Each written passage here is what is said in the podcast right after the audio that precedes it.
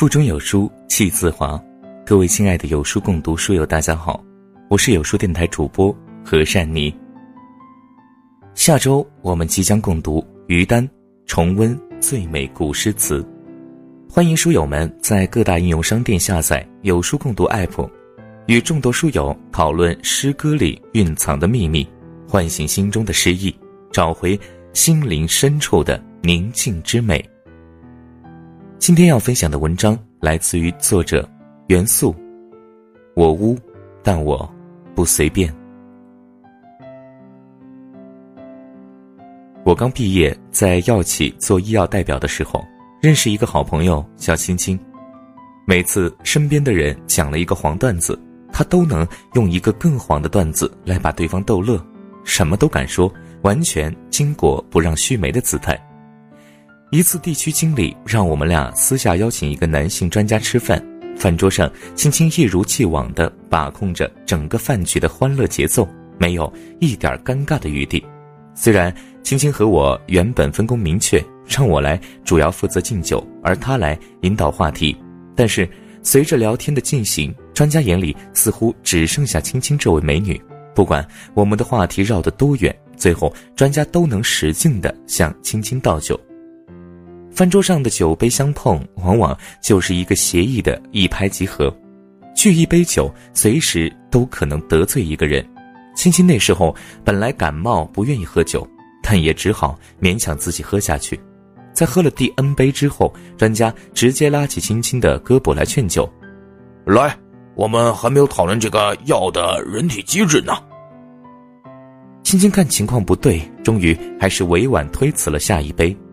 也许是专家酒喝多了，竟然一边努力往青青嘴里灌酒，一边不顾仪态地说：“你装什么纯啊？刚刚还一副什么都懂的样子。”青青挣扎着被酒洒了一脸，我赶紧上前将青青从专家手里拉下，安抚着专家圆了场。开车回去的路上，我眼角的余光留意到青青在哭。平时在市场上伶牙俐齿的我。本想安慰什么，可面对同事安静的悲伤，竟一时不知道怎么安慰他。干我们这行的，平时都太能讲了，所以安慰的时候也都知道什么话只是安慰。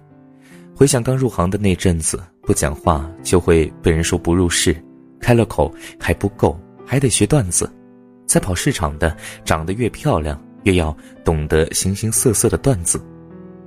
我身边有一种也和这个专家一样，第一眼看到青青的时候，觉得她很漂亮，但凡只要看到她听黄段子时露出的笑容，或者在哪个人面前接着讲了一个黄段子，就在我耳边窃窃私语的讨论：“这妹子这么污，一定有经验的人，哈，我看能来一炮。”我知道，不管我安慰什么，今后他还是会遇见这种人。这种人太常见了，他们看见女生穿的少就说很随便，听见女生讲话污的又说她很随便，就算女生什么都不说，只要听了对方讲了黄段子会笑的，也会被那种人说是很懂那方面的女生。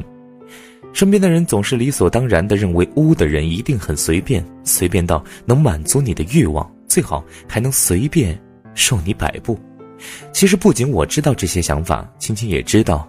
他告诉我，和许多男生接触的时候，听段子说污话时，男生们都笑得很开心。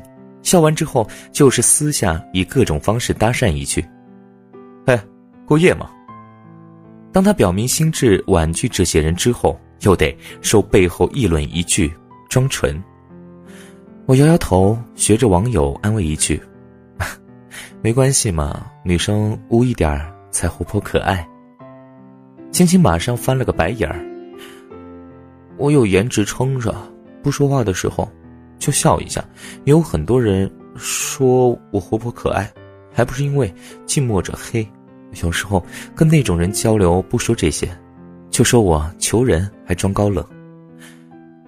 一些人总觉得哪有被迫的污，只有本性就这么随便。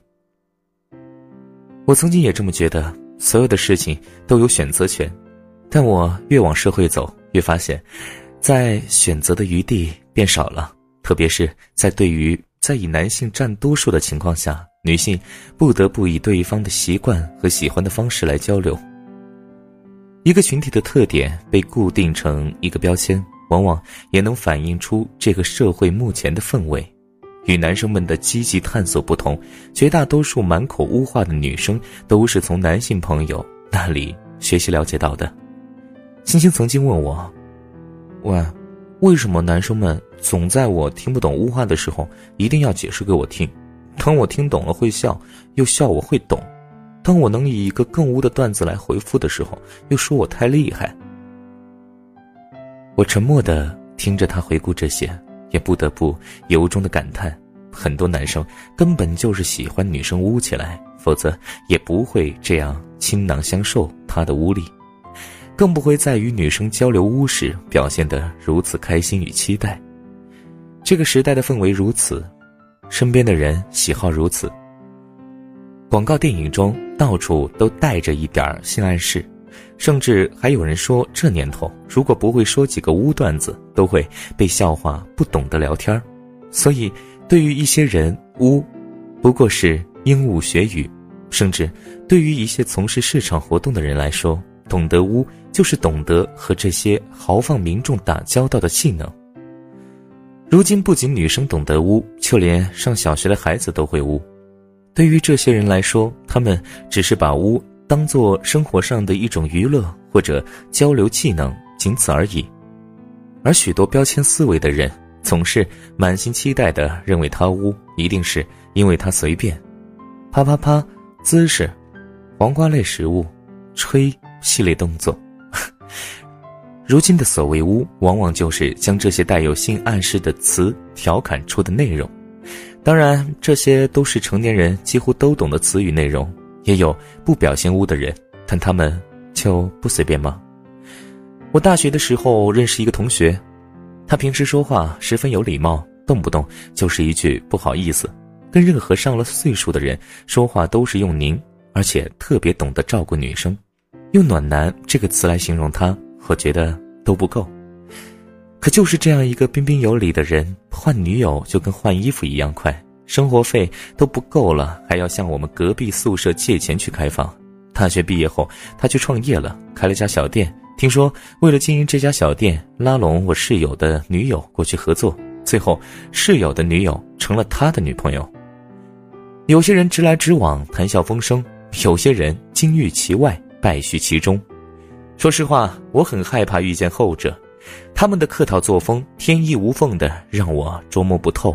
和他们说话，像是站在天平杠杆上一样。一旦表现的有什么不周到的地方，即使对方唯唯诺诺，舆论也有明显的倾斜。比起他们，那些被我们称作“巫妖王”的人，反而显得十分单纯。我见过的巫，要么是太幼稚了，他们还不懂得如何开高级幽默玩笑，就理所当然的把巫当作是最诙谐有趣的玩笑。毕竟，靠性暗示博取一笑是最原始也最简单的挑逗。要么是像青青这样混迹于形形色色人群中，他们不得不掌握这些污和低级的人打交道，因为他们所处的形势需要让他们懂这些。同事中很多正因为青青什么段子都敢说，反而觉得她没有女生的高冷范儿。不管是以上说哪种人，他们所谓的污。在他们眼里，不过是一种表达工具而已，说不上污就会可爱，只是和他们认识的越熟，反而越明白他们骨子里的无邪，像是挂在婴儿嘴边没有擦干净的米粒。